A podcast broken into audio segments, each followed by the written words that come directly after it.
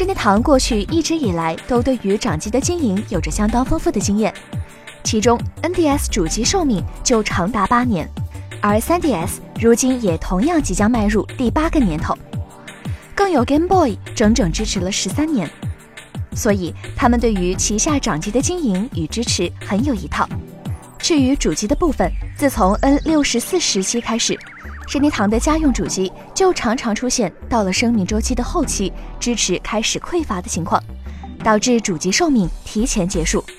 不过，日本分析组织 Media Create 的社长小川寿司最近表示，从硬件出货量上说，Switch 这台具备携带和家用两种特性的全新形态游戏主机的销量将在今年达到巅峰。同时，他推测 Switch 的生命周期能够达到七年之久。任天堂 Switch 自从一七年三月份发售，截止目前恰好两年。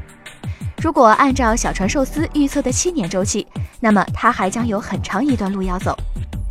值得一提的是，任天堂制作人宫本茂在投资人会议上也曾表示，他们想延长 Switch 的生命周期，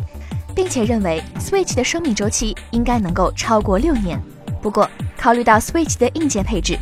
当 Switch 主机发售到一定饱和的情况，任天堂也许就会推出一台进化机，使得其功能上升，但游戏大概率仍然兼容上一代 Switch，以此延续主机寿命。